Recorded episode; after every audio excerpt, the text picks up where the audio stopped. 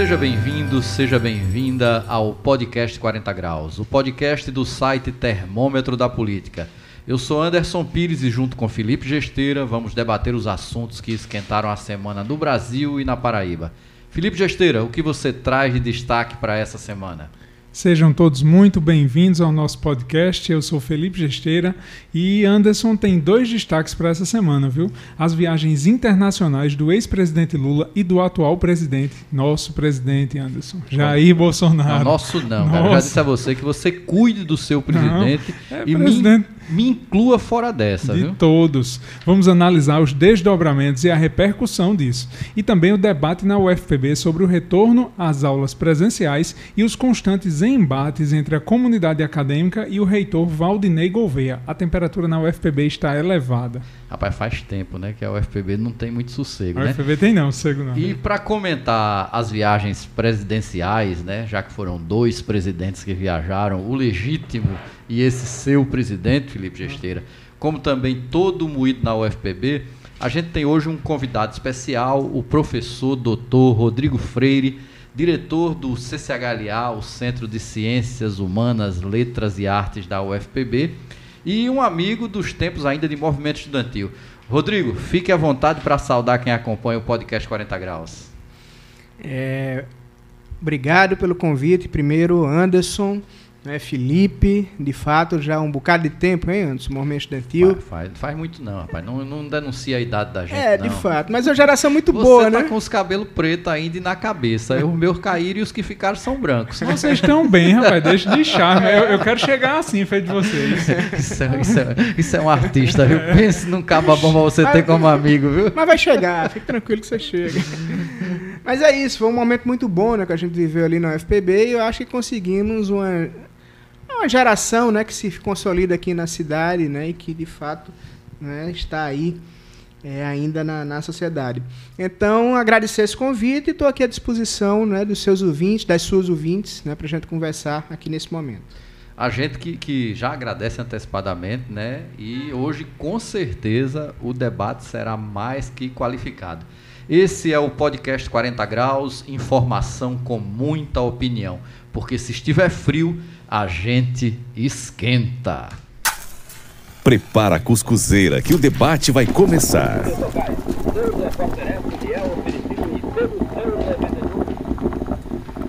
Felipe Gesteira, você trouxe aí dois destaques importantes e a gente tem hoje aqui um especialista né, em ciência política. Para quem não sabe, nosso convidado Rodrigo Freire é formado em História mas é mestre em ciência política, doutor em ciências sociais, né? faz parte do programa de pós-graduação da, da UFPB nestas áreas e também na área de direitos humanos. E com certeza a gente vai ter muito conteúdo, não só conteúdo histórico, como também um debate conjuntural aprofundado sobre essas duas questões, tanto a questão relativa à política que no, no caso de hoje né, é a política nacional e os seus desdobramentos internacionais que Felipe trouxe para a gente, e também esse debate né, relativo ao que vem acontecendo na UFPB, todo esse processo de retorno às aulas e os embates que têm se tornado quase que diários. O que é que você traz para a gente, Felipe? É, só assim agradecer, reforçar o agradecimento à presença do professor aqui, com esse, esse currículo extenso e a, e a atuação do professor, como diria um, um ex-ministro da Educação recente, ele faz muita balbúrdia, né? Foi demais, né? Vive fazendo balbúrdia. Se for verdade aquilo que, que o ex-ministro disse, né? É um troço. É muita fumaça que esse rapaz já produziu dentro daquela universidade. Pelo amor de Deus. A gente, dá fumaça a fogo, né? É, lembrar disso. A gente ri para não chorar, né? Mas é. a que ponto chegou a representação nacional da nossa educação, com, com ministros cada vez piores. Vamos falar da viagem né, do, do presidente do Pária. Eu não vou dizer nosso presidente, não, porque para os ouvintes não confundirem quando eu falo nosso, é porque é, é em relação à, à, nação mesmo, ao cargo que ele ocupa. Né? Mas vamos falar do Pária internacional, que é o presidente Jair Bolsonaro, e do presidente em exercício, Luiz Inácio Lula da Silva, porque ele se comportou como presidente da República Né? Isso a imprensa internacional reconheceu, não só o jornal que premiou Lula, porque Lula, na, enquanto esteve na França, vamos, vamos dar o roteiro: Lula passou pela Alemanha, passou por Bruxelas, passou pela França e passou pela Espanha. Na França, Lula, além de ser recebido não, com mas ele não pompa, foi passear, não. Não, ele, ele foi, não. É... Eu disse passou, eu não disse passeou, não. Sim. Ele, além de ser recebido na França com pompa de chefe de Estado, não é qualquer coisa, ele foi recebido pelo presidente, não foi como um artista. Ele foi recebido, não, é, não era Elton John visitando visitando Macron, ele foi recebido como um chefe de Estado, com toda a cerimônia que um chefe de Estado merece. E além da premiação que ele recebeu também de um jornal francês, Lula foi reconhecido pela imprensa internacional como presidente da República representando o Brasil, coisa que o Brasil hoje para, para a comunidade internacional é como se não tivesse um presidente da República. Bolsonaro, há, há um mês atrás, no G20 em Roma, Bolsonaro foi escanteado. Ele era escanteado, era uma coisa assim que, que os líderes, quando tropeçavam nele, olhavam, olhavam de cara feia. Era, era um leproso. É. Ninguém queria ele por perto para não pegar da doença que ele anda espalhando pelo mundo. Isso. E viajou, achou ruim que a imprensa tenha comparado a viagem dele com a viagem de Lula, porque coincidentemente foram agendas internacionais muito próximas, né? Eles, eles viajaram ao mesmo tempo. Bolsonaro foi para os Emirados Árabes Unidos fazer coisa nenhuma, Catar também, Bahrein também. Tem agenda oficial? Tem. Ele até expõe o agronegócio brasileiro, abre as portas, chama investidores, mas não é um comportamento de um chefe de Estado que vai falar diplomaticamente para tranquilizar a comunidade internacional para mostrar que o Brasil é um país tranquilo. É um cara que viaja e faz bravatas. É isso. E, e- e, Rodrigo, o que é que você ressaltaria, né, além daquilo que se torna mais que evidente, além da pompa e circunstância com que Lula foi recebido, os aplausos que ele recebeu por onde passou, e o que é que você destacaria como principal diferencial, enquanto analista político, enquanto professor de história e de ciência política, dessa dissonância absurda que se tem entre a participação de um ex-presidente, no caso o presidente Lula, numa viagem internacional, e a atuação internacional, não só nessa viagem aos Emirados Árabes, como em quase todas as viagens e relações internacionais que têm sido eh, feitas pelo atual governo Bolsonaro. Veja, é, já que você falou em história, Anderson, eu acho que de fato há que se comparar já, né, historicamente, o papel desses dois governos, inclusive em relações internacionais. Né, vamos pensar né, em termos de posicionamento internacional desses dois governos. Lula foi recebido como estadista, mesmo sendo, né, como Felipe lembrou, né, um ex-presidente, né, mas porque ele tem uma trajetória é coerente para esse tipo de papel. né? Na presidência da República, né, lembrando, né, que Lula teve um papel em relação em relações internacionais absolutamente né, de destaque no cenário internacional. Se comportou o tempo todo em defesa de quê? De uma agenda do multilateralismo, né, da questão, por exemplo, da, da Conselho de Segurança da ONU, né, ser contra intervenções é, ilegais né, na ONU, né, incorporou a questão né, da fome ao debate nacional, obviamente, mas também ao debate internacional. Né, a questão projetar né, aquele, aquela política de aliança de, de relações internacionais, como ele dizia, sul-sul, não é isso? Buscar aproximação não é, com a África, não apenas por questões comerciais, mas também por razões históricas, humanitárias, etc. Ou seja, tinha uma agenda, e era uma agenda claramente, eu diria, progressista. Né? O, o, o, o papel não era que o Brasil assumiu na época, né, imaginarmos, né, com Lula, a gente tinha, ao mesmo tempo aqui na América do Sul, sobretudo, né, uma política integracionista, né, onde o Brasil aparecia com uma posição de destaque né, fundamental, quer dizer, resgata-se não apenas o papel do Mercosul, mas se projeta né, uma integração, ah, inclusive para além disso, e aí vocês se lembram, não é que se discutia a questão da Unasur, por exemplo, a ideia de ter um próprio banco, né, outras Se institucionalidades. Teve um, teve um candidato a presidente aí que discutiu a Ursal, né? O sal, pois é. né? Se dizia que, na verdade, estava se criando esse tipo de situação, né? Mas não, era uma situação mesmo de integração né? é, da, da região. Né? Ao mesmo tempo, também teve um papel decisivo nos BRICS. Não é isso? E aí, é, visando justamente criar um mundo, portanto, para além né, daquela unipolaridade que a gente viu quando acabou a Guerra Fria, né, e com atores mais relevantes, e obviamente se aproximando né, de maneira estratégica, eu diria, desses países, Bra- é, Rússia, Índia e China, né, e depois África do Sul também, né, visando justamente contra e dentro também dessa agenda Sul-Sul, né, contrabalançar né, hegemonias estabelecidas quando acaba a Guerra Fria. Obviamente que isso né, é um, um legado né, real, concreto, e que, obviamente, também começou a ser atacado e desmontado, né, principalmente a partir do golpe de 2016. Uhum. Né, e talvez um pouco antes ainda, né, a gente já via movimentos não é nesse sentido. Eu diria que não tenho dúvida, por exemplo, não é que isso incomoda, né, atores internacionais. Obama, por exemplo, né, que você se referiu há pouco antes, a gente ali conversando, seguramente, né, estava incomodado com esse tipo de situação. Sim, você, sim, se, se lembra, por exemplo, a reativação da quarta frota né, da Marinha Americana, né, que aqui é. no sul. Porque, porque o, o, muita gente, né, o Obama é um grande político. Eu costumo dizer que quem ocupa cargo político não tem que ser doutor em astrofísica, nem né, em física nuclear. Ele tem que ser bom em política. E o Obama, assim como o Lula, são dois gênios da política. A grande diferença é que, para muita gente, né, Obama, até por ser o primeiro presidente negro do, dos Estados Unidos, poderia ter um viés, do ponto de vista de política internacional, mais generoso com o mundo a, a, grande virtude de Obama como líder e como personalidade internacional é que ele lascava com todo mundo é. com um sorriso na cara, né? E com um, um jeito de pop, né? né? E com uma estratégia né, dentro da política internacional que já foi adotada pelos democratas em outro momento de desestabilização do mundo para você provocar um afluxo de capitais né, para os Estados Unidos e com isso, inclusive, tirar os Estados Unidos de uma grande crise que foi provocada né, na virada de governo no qual Obama assumiu, ele pegou a batata quente e ele não teve pena, né? Muito do que a gente está ainda sofrendo hoje com relação até à própria crise do petróleo, o processo que se teve de desestabilização do, do, das potências energéticas que estavam se formando no mundo, como foi o caso da, da Rússia, da Venezuela e do próprio Brasil,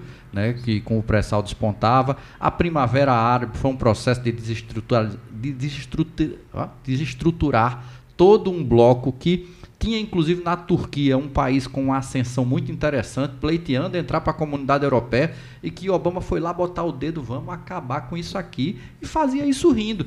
E muita gente pensa, né, que se você for colocar do ponto de vista de política internacional, deve ter sido um dos piores presidentes que já passaram na história desse mundo. Ele matou muito mais gente do que Bush. Muito mais é, gente muito do que Bush. Gente. Se for comparar com o maluco do Trump, que é esse desumano aí, que ele fazia muita coisa internamente, mas do ponto de vista internacional ele não provocou os, os conflitos e a, e a, desestabilização, né? E aí você lembra disso que Lula incomodava. Né? Exato. Né? Aquela história de dizer é o cara, era, era mais dizer, esse não é o cara, esse é o calo. Né? É, tem uma coisa interessante do programa que bateram muito em Trump, era aquele programa de Trump de separar crianças dos pais de imigrantes isso, na, isso. Na, no, no, portão, né? Na, na fronteira. Mas aí o que ninguém pesquisa, porque Trump bravateava muito, e aquilo era uma bandeira de campanha, aquele programa foi criado por Obama.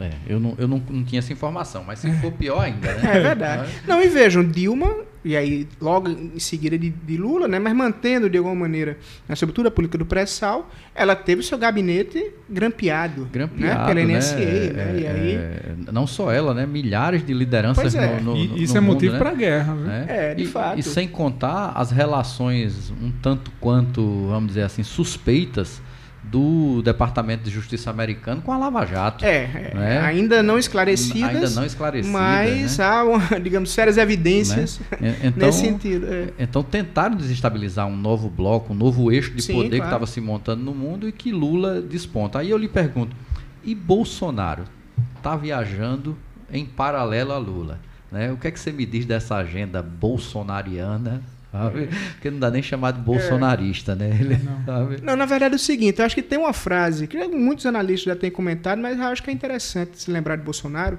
não é que ele dizendo que o governo dele veio para destruir muita coisa, desconstruir, desmontar, e é verdade. Uhum. Não é? Quando você olha o governo Bolsonaro, tenta imaginar alguma política pública, por exemplo, que foi criada pelo governo Bolsonaro. Né? Todos os governos de Sarney para cá tiveram políticas públicas, implementaram políticas públicas então vou entrar nos méritos, não é? Mas pelo menos criativas, não, não né? originais, etc. Inclusive Cola. Cola, por exemplo, eu estava querendo fazer esse esforço um dia desse. Você se lembra que ele fez o Kaique, que acabou não dando certo. Não deu em nada. O que é que teve em Bolsonaro? Nada, né? nada. Não tem nenhuma nada. política. Então é um governo de fato que veio, eu diria, e aí essa ideia de desdemocratização, não é? de é, esgotamento democrático, acho que é muito adequada, né? porque, na verdade, o que ele tem tentado é destruir esse legado que veio sendo construído a duras penas, passo a passo, né, a partir da, da nova república, que se consolida né, com a nova Constituição, os governos Fernando Henrique, Lula, Dilma, etc. Mas ele está destruindo essa agenda progressista, né, em geral, essa cobertura social que o Brasil tinha criado, né? esse desmonte agora, por exemplo, do Bolsa Família, né? é uma uhum. coisa absolutamente escandalosa, porque você substitui um programa exitoso. Né? E você viu o que aconteceu? Começaram ontem a pagar o Auxílio Brasil, né? Tá até na nossa rodada aqui final, a gente já pode antecipar. Teve gente que nas contas novas desse auxílio está recebendo 65 reais. Pois é. Você não compra um botijão de gás com isso é. e se bravateou que você iria ampliar e aumentar o valor, né? Então, é. Não, e veja, quando você imagina, por exemplo, como foi criado o, o, Auxílio Brasil, né? um programa que tem duração de um ano. Isso. Né? Então você se desmonta, é um programa absolutamente exitoso. Uhum né? E aí, é, há que ser dito, né? obviamente foi criado pelo governo Lula, mas unificando políticos que já vinham, de alguma maneira, não é do governo Fernando Henrique, ou seja, uma tradição de pelo menos 20 anos aí de uhum. políticas públicas que estavam, né? criou-se claro, uma, era, era uma muito, rede. Era muito restrito no governo Fernando Henrique Isso. Cardoso, mas você tinha um, um embrião. Né? Existiu. Né? né? Existiu, existiu uma política pública é. implementada como lei, né? com, é. com continuidade. É, é e que tinha que cumprir seu papel, né, de alguma maneira, e obviamente que Lula né, não apenas unifica, como ele amplia muito né, e cria o cadastro único, etc. Isso está é, jogado agora né, é, pelo ralo. Então, essa, eu acho que essa agenda de destruição é muito própria do governo Bolsonaro. Uma coisa que eu queria chamar a atenção de vocês, que para mim tem impactado bastante essa semana, né, é essa discussão do. Como é que chama? Do Enem. Sim, né? né? Tá, é, tá, tá, aqui, tá né? na nossa rodada então, final pronto, aí do Enem. Vamos, porque, vamos entrar nisso. É. Porque é a cara velha do Enem, né? Que é. eles estão querendo implementar. É isso, mas então daqui a pouco a gente vê. Mas veja, e agenda internacional, uhum. né? É, essa ideia de destruição também é muito presente no governo Bolsonaro. Né? Você veja, você teve um, um, um chanceler, né, que é o Ernesto Araújo, que ele disse claramente que não se incomodava de ser párea.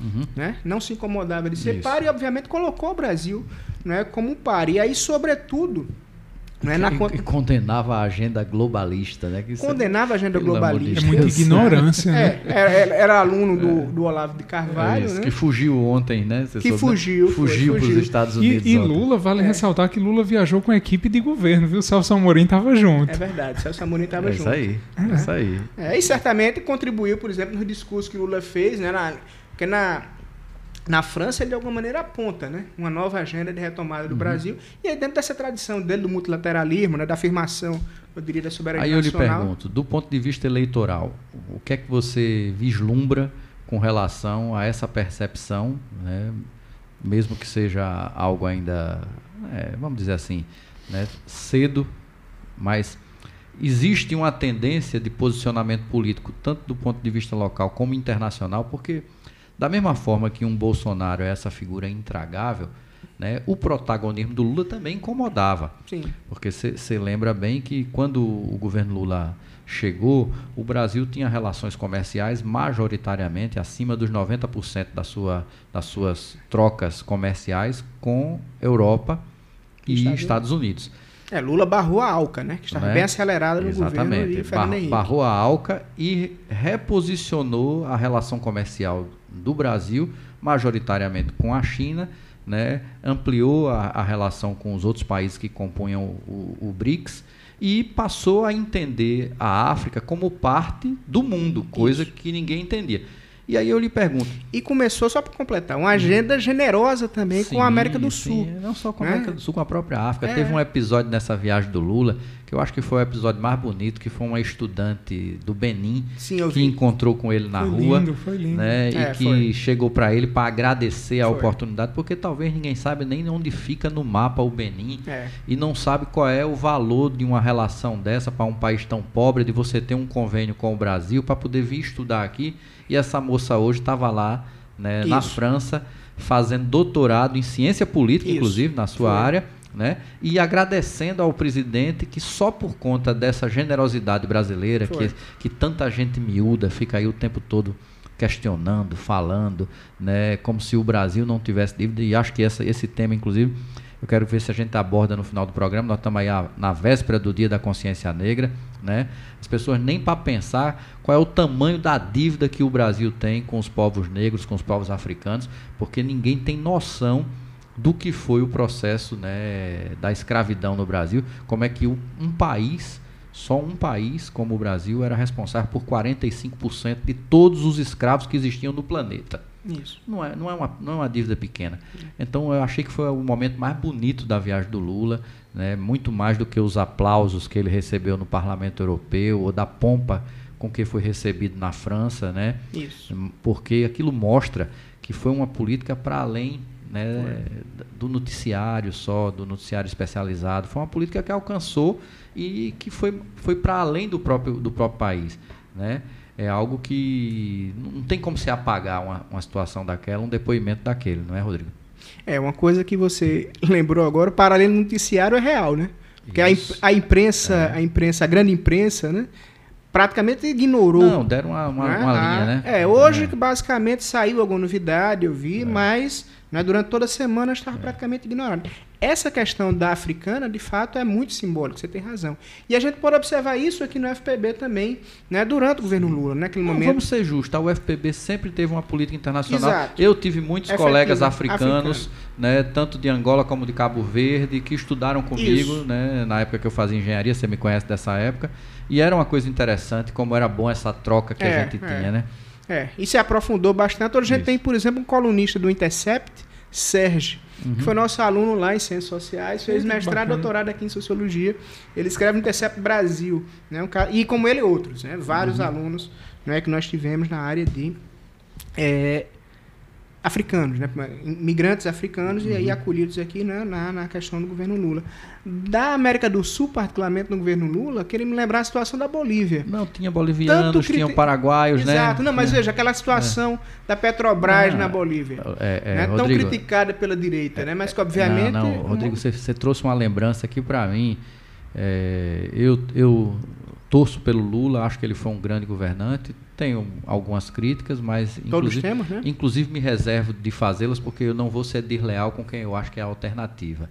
Tá? Não vou aqui debater. Não é momento, não né? é momento. Ele, taticamente, é a melhor opção que nós temos e vou continuar defendendo. Mas você lembrou um episódio que o mais feio naquilo tudo, Rodrigo, que aquilo aconteceu durante o processo de reeleição em 2006. Isso. Né? E você lembra, não sei se você lembra da posição de Heloísa Helena, que na época tinha rompido com o PT, se dizendo de esquerda e exigindo que o Brasil tivesse uma atitude de soberania, né? em outras palavras, utilizasse da violência para fazer valer o seu poder na Bolívia. E o, o Lula, É. mesmo no momento em que eleitoralmente aquilo não lhe, não lhe era interessante, ele teve a dignidade de dizer que não ia fazer aquilo com um Não, país tão sofrido e tão pobre e que achava, inclusive, legítimos eles reivindicarem aquilo que é um patrimônio deles. Que é do a mesmo- principal riqueza a deles, principal né? riqueza deles, eles É não país. têm outra coisa para É. ganhar dinheiro. Né? A principal riqueza da Bolívia é exatamente vender gás, Gás. para o Brasil, que era o seu principal consumidor. E nem um processo eleitoral permitiu que ele perdesse a dimensão do papel de estadista que ele tinha e que agora com essas viagens para a Europa isso fica ainda mais forte, mais evidente, né? E é bom a gente né, É. ser reconhecido pela generosidade, pela maneira de tratar, pela maneira de se relacionar com povos que não só, né, pô, é muito fácil você ficar lambendo bota de americano, Sim. né, ficar lambendo bota de alemão, de, de gente e não conseguir, né, ir ali falar com o com, com, com, com seu colega lá de um outro país que só viveu sofrendo e aí chega as pessoas dizendo que é absurdo, BNDES mandando dinheiro para para país nunca mandou, está aprovado. O governo Bolsonaro gastou aí 42 bilhões pra, pra- 42 milhões para uma auditoria para ela dizer no final das contas que não existia caixa preta nenhuma. Olha só que, que absurdo, né? É, que na verdade eram, eram relações de empréstimos e de financiamentos completamente normais, como se, faz, como se faz em qualquer lugar do mundo. Do mesmo jeito que se emprestou dinheiro quando a Odebrecht foi construir o aeroporto de Miami, quando a Odebrecht foi construir o aeroporto lá em Tóquio. Qual é, qual é o problema nisso, né? Então é muito triste, mas por outro lado a gente tem esses alentos, né, de ter uma viagem dessa como o Lula e ver esse tipo de manifestação que de alguma maneira, né, reacende na gente algum orgulho por esse país. É, de fato. E Lula, eu acho que, sobretudo no plano internacional, mas também aqui no Brasil, né? Ele simboliza isso, né? Você usou uma palavra de generosidade, mas de fato. Né? Um tipo né, de estadista que se preocupa com o Estado generoso. Né? E é isso para fora, mas para dentro também. Eu, por exemplo, tive a oportunidade né, de vivenciar né, a inauguração popular né, da transposição do Rio São Francisco em Monteiro. Sim, tive lá também. Tivemos os três. É, pois é, em 2017.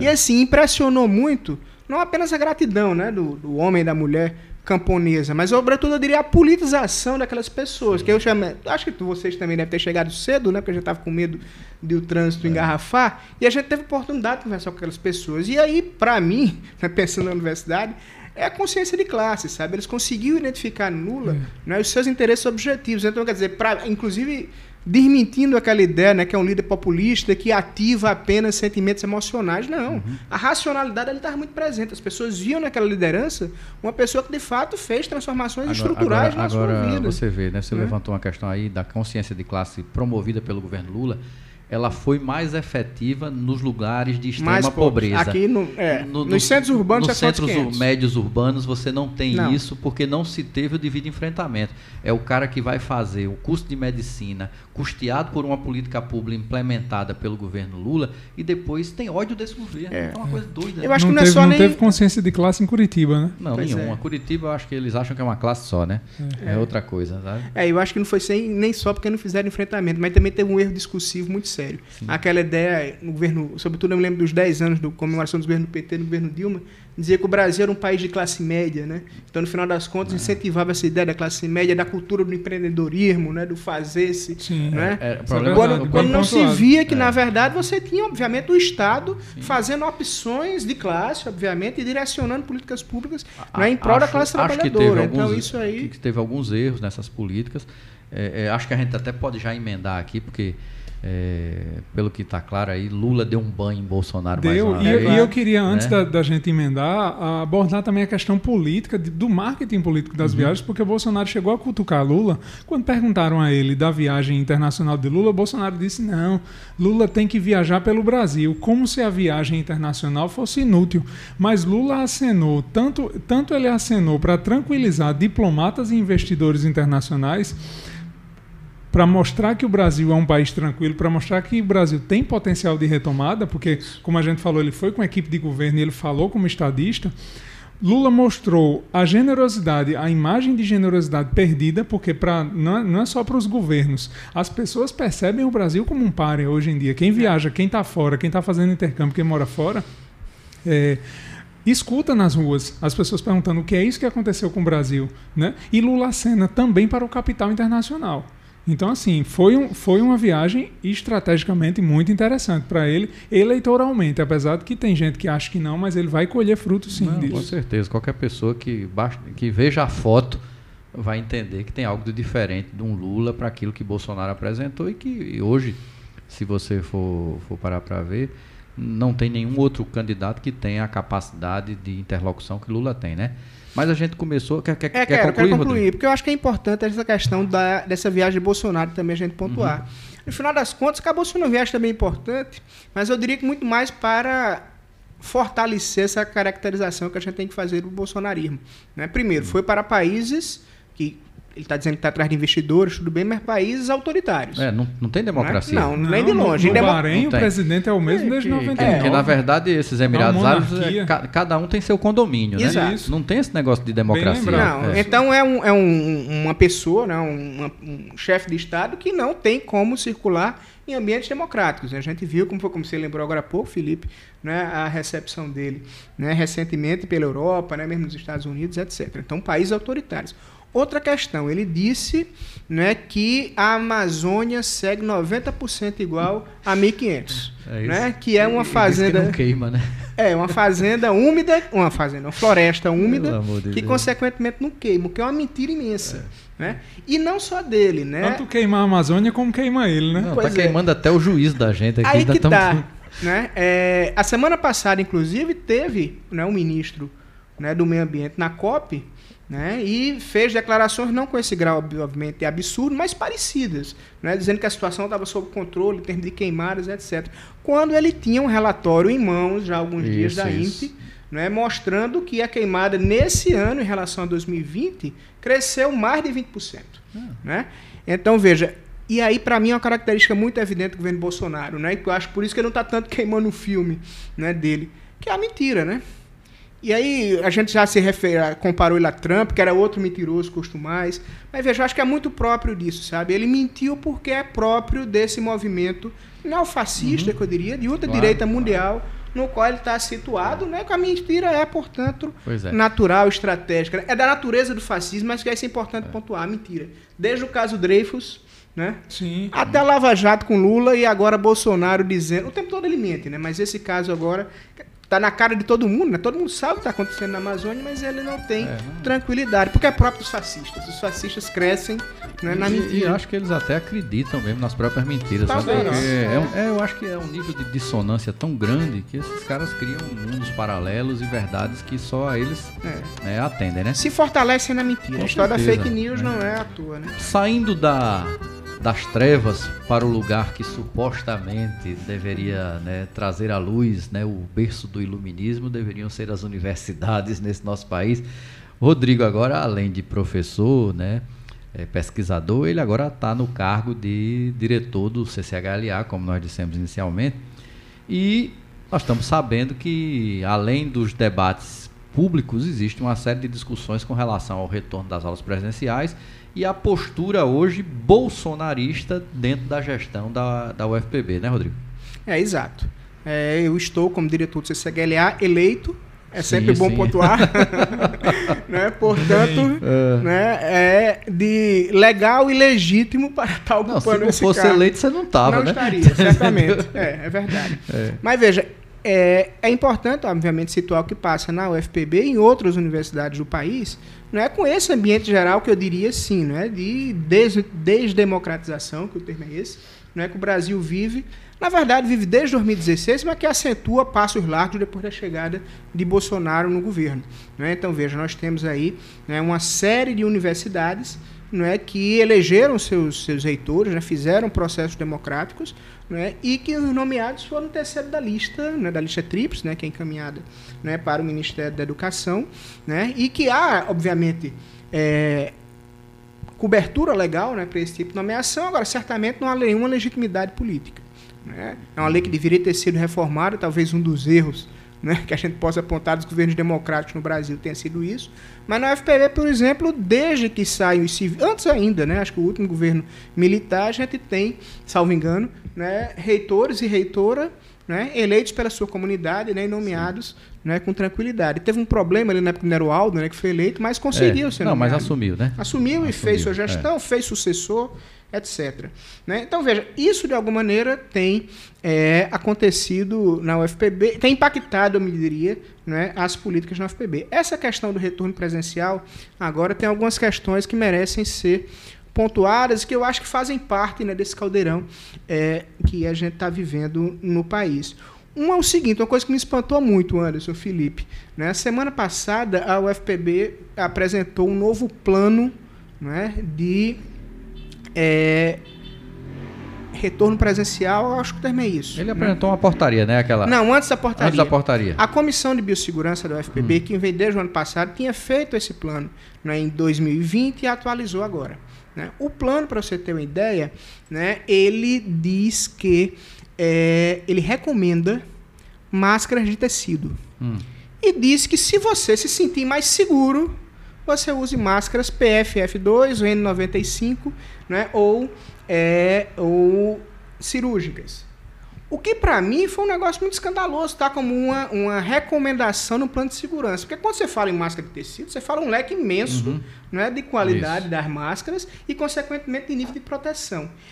E o que também me deixou também mais escandalizado, porque ele diz que o, ele trata as máscaras mais eficientes, né, que são essas PFF2 e N95, não é como causando uma sensação de segurança, e não segurança efetiva. Uhum. Né? Isso escrito por uma comissão de biossegurança. Né?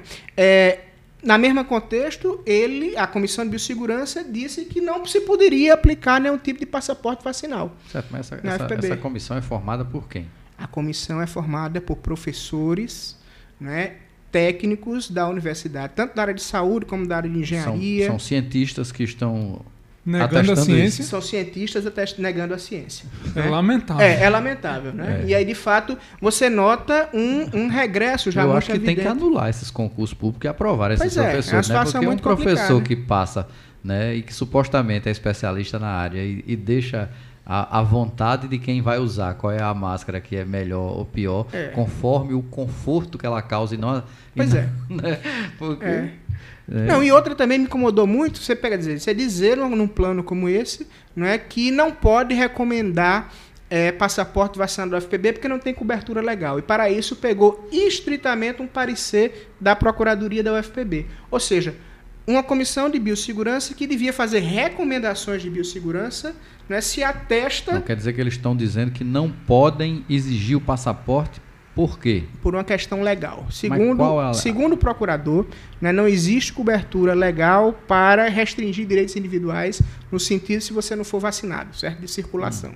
Esse é o argumento né, da, procura, Sim, mas esse da Procuradoria é contrário ao que o Supremo Tribunal disse. Pois é, essa é a contradição, porque certo? quando você nota... Porque não é possível que um procurador agora queira versar sobre a lei que o Supremo já estabeleceu que a, a, defesa coletiva prevalece a individual. Exato. E quando você nota, desde a semana passada, o Ministério Público Federal, em todas as suas unidades, inclusive aqui na Paraíba, né, aqui, né, foi resultado, isso. começou a usar cobertura vacinal. O STF, idem.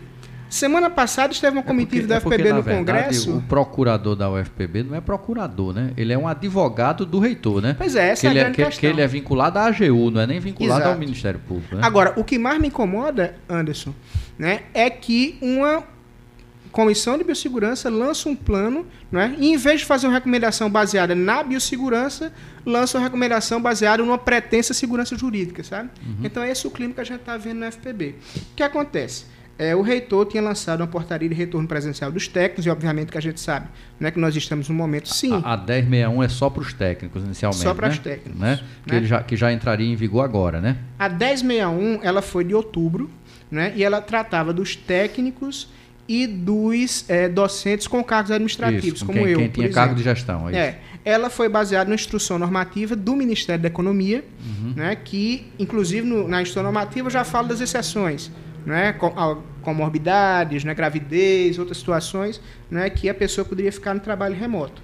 E aí foi lançada pelo reitor, em, salvo engano, 15 de outubro, sem nenhuma discussão com a comunidade, né? E o que a Consune fez? Aí você participou do Consune Sim, como fui, representante fui do DCE. Consune, é. né? Você se lembra alguma vez que o Consune se autoconvocou, os conselheiros convocaram, que está previsto Não, não, não, era, não chegamos a esse extremo, apesar de ter muitos embates com claro. o reitor da época, mas o, as reuniões do Consune eram reuniões regulares e não Sempre havia, convocados pelo não presidente havia. Não havia necessidade de se compor um percentual mínimo para convocar a revelia do reitor, né? Foi, foi isso que fizemos. Nós fizemos uma reunião para convocar, né? E essa reunião criou uma comissão né, para discutir uma política de biossegurança da UFPB.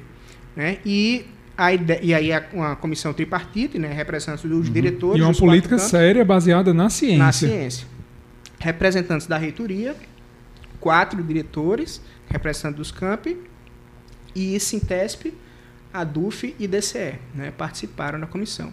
E a ideia era justamente que essa comissão produzisse um documento, né, uma minuta de resolução a ser aprovada pelo Consune, né, e é, posteriormente a isso, seria publicada a portaria pelo reitor. O que acontece? É, a comissão trabalhou com muita seriedade, eu tive acesso à minuta, achei algo muito correto. Né? Só que, assim, é um trabalho.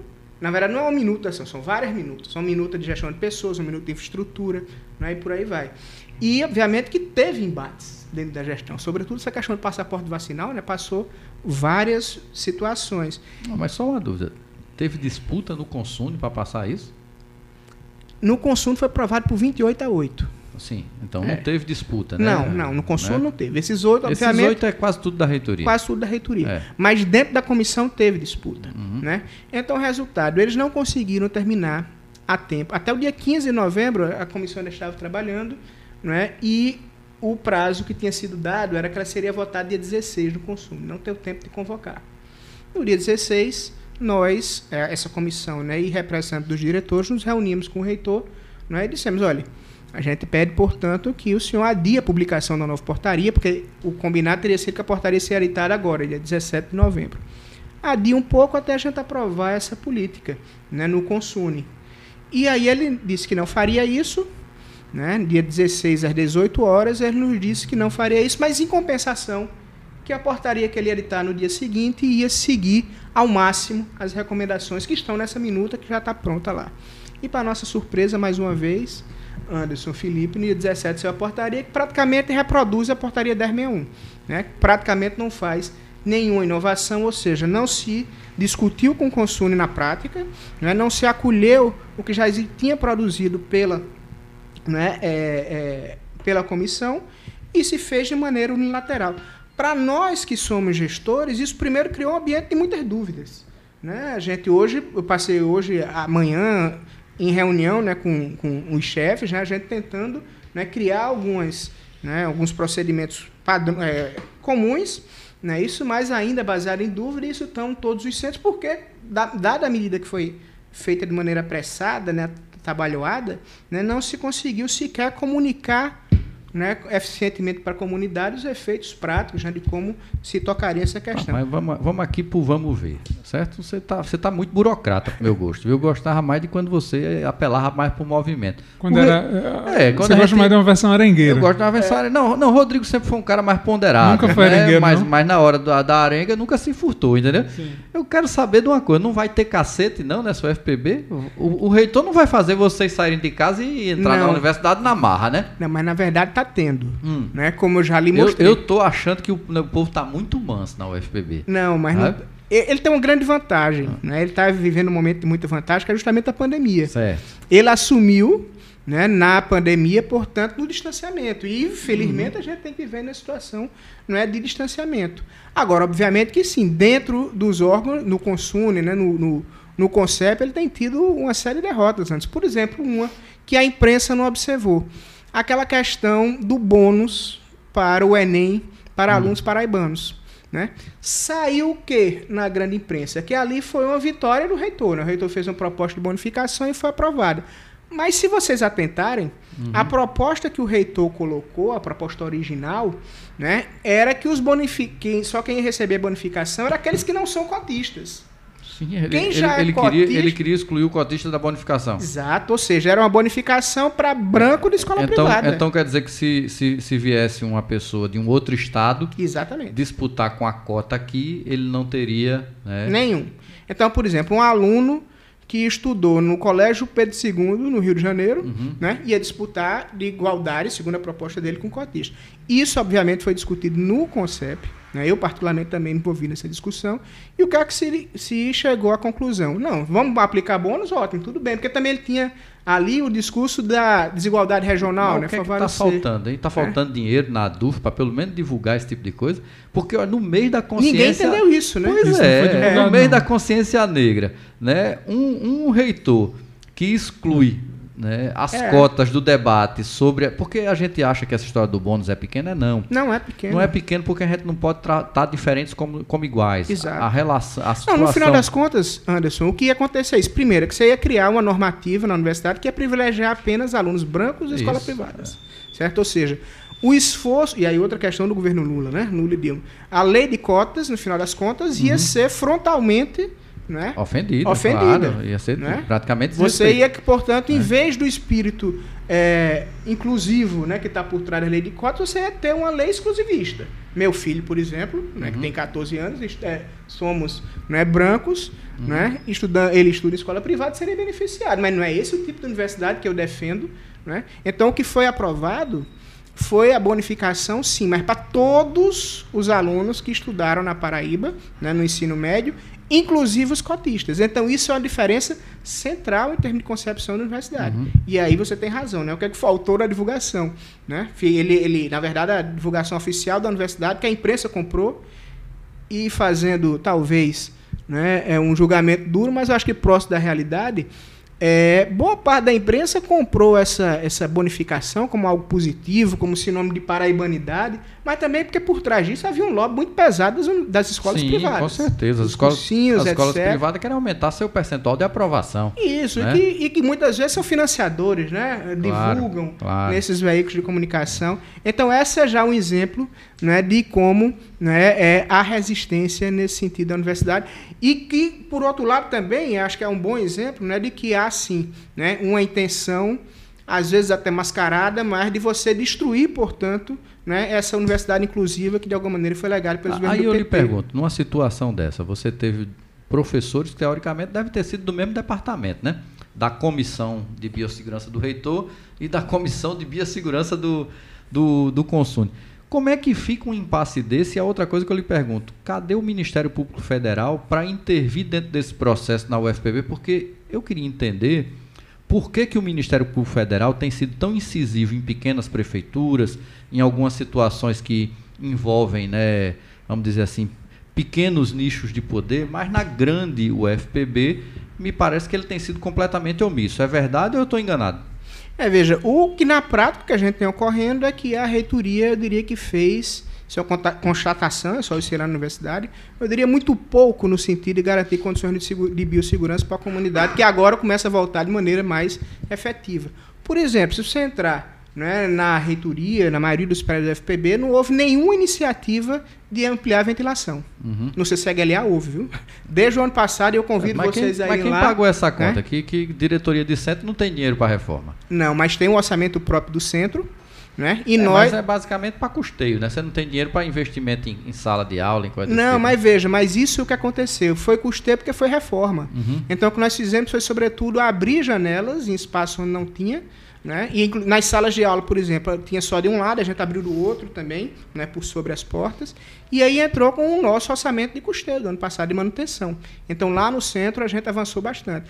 Uma questão polêmica, por exemplo, diz respeito ao fornecimento ou não de EPIs aos funcionários, que é uma batalha que o sindicato uhum. tem defendido, né? E a postura da administração central é que não, que não deve oferecer. E fornecimento também para os alunos, né? Porque na pesquisa, um, do, um dos pontos perguntados na pesquisa que a UFPB distribuiu para os alunos era se o aluno teria condições de comprar a própria máscara. É, de fato. Então eu diria que é, em termos de biossegurança, o que a gente tem visto, né, recebido do, da reitoria é uma preocupação muito maior com segurança jurídica dos seus atos, sabe? e muitas vezes isentando responsabilidades né, do que particularmente com a biossegurança. Essas duas portarias, tanto a 1061 como essa que foi publicada agora dia 11, no dia 17, Anderson, é, a principal responsabilidade, ou pelo menos a maioria das responsabilidades para garantir biossegurança, ou são das chefias imediatas, né? Ou são dos próprios indivíduos, trabalhadores e trabalhadoras, quando se autodeclaram. Certo? Uhum. Mas você vê muito pouco da administração central. Para você ter ideia, por exemplo, uma das medidas é, foi a medição de espaços, né, para garantir a capacidade né, de, em condições de biossegurança. Né? E, segundo a Comissão de Biossegurança da UFPB, devia ser de responsabilidade de cada chefia imediata a medição dos espaços. Agora imagine. Eu, eu, eu, li a portaria e, e, achei um absurdo isso. Imagine, no caso né? do meu departamento, por exemplo, de é. ciências sociais. Eu tenho, eu digo brincando, mas é verdade. É, eu Não, tenho uma chefe. isso de cada um faz de um jeito, né? Exato. Eu tenho uma chefe de departamento que ela é especialista em teoria política. É. Ela estuda Gramsci, Maquiavel e Pareto. Publica hum. na Itália. Mas eu acho que ela nunca na vida pegou uma trena. Né? Agora você imagina uma pessoa dessa ficar responsável por medição de espaço e determinação né, de capacidade de pessoas em condições de biossegurança. Agora, Rodrigo, então, para isso... a gente encerrar esse assunto, e os professores, a comunidade universitária quer o que com relação ao retorno das aulas? Porque vai ter que voltar uma hora. Vai. Eu acho que é o seguinte, Anderson, há uma... É, começa a haver uma vontade né, se formar uma vontade no que diz respeito ao retorno presencial a partir do ano que vem. Né? Esperamos, por exemplo, na minuta de portaria que estava colocada, né, se dizia muito claro observar. Porque a, porque a UFPB não pode ser uma ilha. Não, não pode. Né? Ela vai ter que se inserir vai. nesse processo de retorno da mesma maneira que as escolas é, privadas, que as escolas de ensino médio e ensino fundamental estão voltando também. Não, precisa, claramente. Agora o que se espera. E, e teoricamente, a UFPB né, deveria ter mais condições de retorno do que uma escola de ensino fundamental, até pelo nível de maturidade dos envolvidos. Né? Exato, mas aí veja, o que se reivindica, sobretudo, é que se garantam condições de biossegurança né, para esse retorno. Você sabe, todos nós sabemos, né, que a universidade é um espaço de aglomeração por natureza, certo? Uhum. Então, minimamente, você tem que garantir condições e planejar né, esse retorno de maneira segura. É isso que eu e outros diretores, a comunidade, os sindicatos, vem cobrando da reitoria, né, iniciativas né, de planejamento desse retorno. Se não planeja, de fato, é porque tem alguma coisa errada. Certo, eu diria que a maioria data, tem uma previsão para resolver isso, porque tem que voltar. Tem que voltar. A maioria das pessoas, de fato, né, eu tenho essa, essa impressão, né, baseada nas conversas que eu tenho, é que de fato que a intenção é que o ano que vem a gente volte mesmo às aulas presenciais, Uhum. Isso e avance, avançando nas questões de biossegurança. Do CCHL eu posso falar particularmente. Né? É, há sim um bom avanço em matéria né, de, de, de condições, né, de acessibilidade, inclusive, né, de ventilação de ambientes, como eu já disse. Agora, obviamente, né, que é, há uma série de questões práticas a serem resolvidas, como, por exemplo, capacidade de salas, etc. Aí eu lhe pergunto uma outra questão. E qual é a posição de vocês com relação a quem se nega à vacinação? É, estamos cobrando né, eu, eu diria a maioria dos diretores, se não todos os diretores, o passaporte vacinal. Né? O meu departamento, por exemplo, essa semana eu tive uma reunião, também as pessoas defendem né, a cobrança do passaporte vacinal. Né? Eu diria que os, os, as entidades representativas também. Então, eu diria que isso representa a maioria da universidade. Agora, por enquanto. Como sanção, algum tipo de iniciativa? Pois é, eu espero que exista. Agora, por outro lado, o que você tem é um parecer da Procuradoria, pelo menos até agora, dizendo que não há é, segurança jurídica para se cobrar é, o passaporte vacinal, que é esse contrassenso que a gente já discutiu aqui. Né? Agora, veja, e aí, como você disse, na universidade, como você começou dizendo, na universidade que se espera né, o espaço das luzes. Né? Surpreendentemente, eu diria até que existe mais negacionistas do que esperamos, sabe, na, na universidade. Não, eu nunca me enganei então... que a universidade é esse, esse berço da sapiência que muita gente pensa. É. Né? Eu, inclusive, sempre percebi que a universidade é majoritariamente conservadora e de direita. Sim. Tá? Agora, nesse caso específico, o que me surpreende é não haver uma intervenção do Ministério Público Federal para botar o pingo nos is disso. Porque não adianta você estar tá coletando parecer do seu próprio advogado. Você já imaginou? Você vai pedir para o seu advogado e faça um parecer aí contrário àquilo que eu quero? Isso não existe. Né? E o procurador da Universidade é, Federal da Paraíba, assim como o procurador do prefeito de João Pessoa ou o procurador do, do Estado, ele está subordinado ao seu chefe imediato, que é quem ele coloca na função de procurador-geral. Ele pode até ter vinculação como membro da Advocacia Geral da União. Mas ele só é procurador-geral se o reitor for lá e botar ele para ser. Né? É. Então, é impossível que ele vá dar um parecer que não seja né, de acordo com aquilo que o seu patrão pediu. Essa é que é a verdade, né? É. Não, no, no, é. Nós estamos, então, nesse sentido, essa semana para a próxima, né? É, com o retorno do trabalho técnico, né, administrativo, uhum. portanto, presencial. Né? E eu diria que é, causa ainda essa sensação de insegurança, sobretudo não é com a portaria como foi feita, sem discussão, não é com muitas dúvidas aí em torno disso.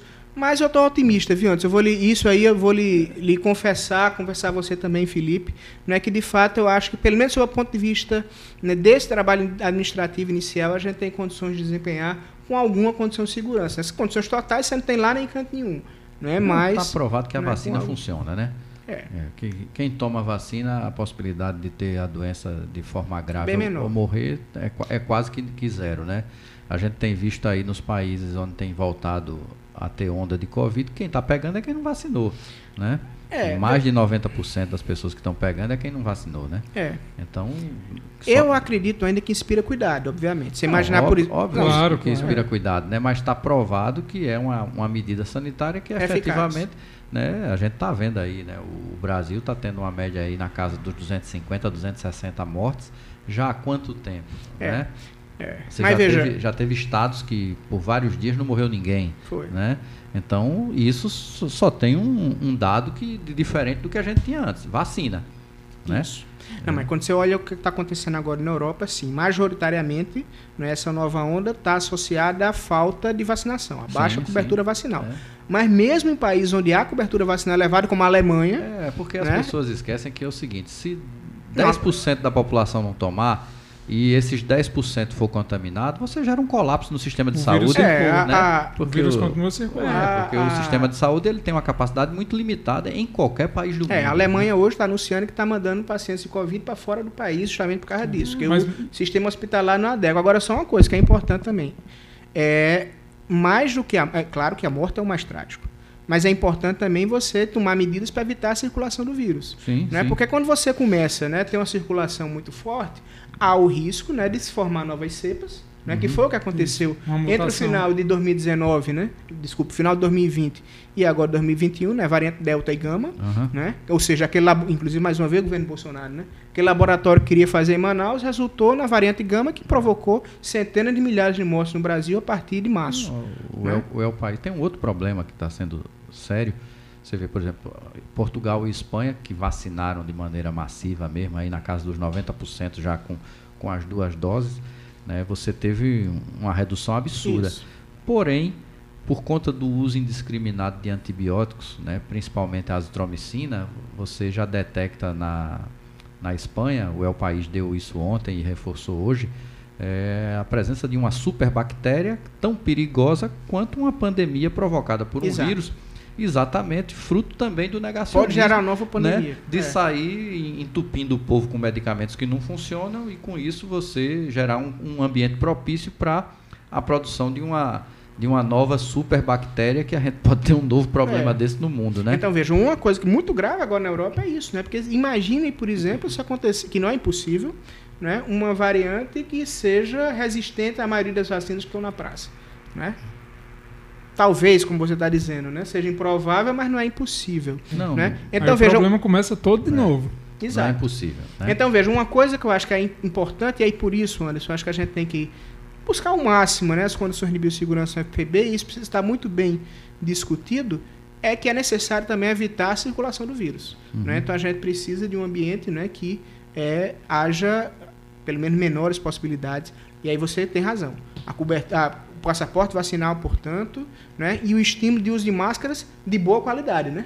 Não botar num documento oficial de Não, biossegurança da claro. universidade dizendo use máscara de pano, quando a gente sabe É, que pano, não. né? É um bocado de coisa. E- É, e- pode ser e- qualquer coisa, e- pode ser e- TNT. É, não, e tem alternativa, né, para se fazer que não já está provado que não precisa se gastar tanto dinheiro assim para se ter uma máscara, uma máscara eficiente, né? Não.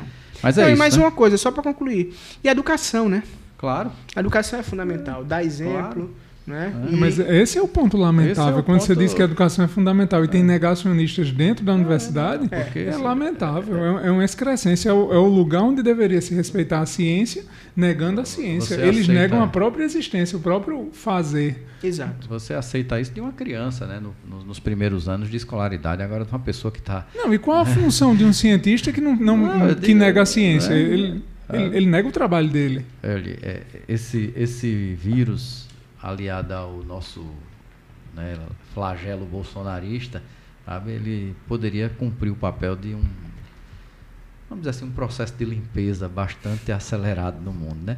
Mas nem os vírus são justos, nem a justiça Não, divina não, nunca chega, né? não. Então, a gente ainda vai ter que conviver com essas figuras, né? O vírus é ateu. Mas é isso, vamos aqui para nosso segundo momento aqui no programa, que a gente já falou aqui um bocado desses dois temas. E a gente chega ao segundo bloco do podcast 40 Graus. E a gente dá uma rodada nos assuntos que agitaram a semana, né? Os mais diversos, principalmente aí na área da política. Vocês estão sabendo aí dos, da troca de afagos entre Bolsonaro e Valdemar da Costa Neto?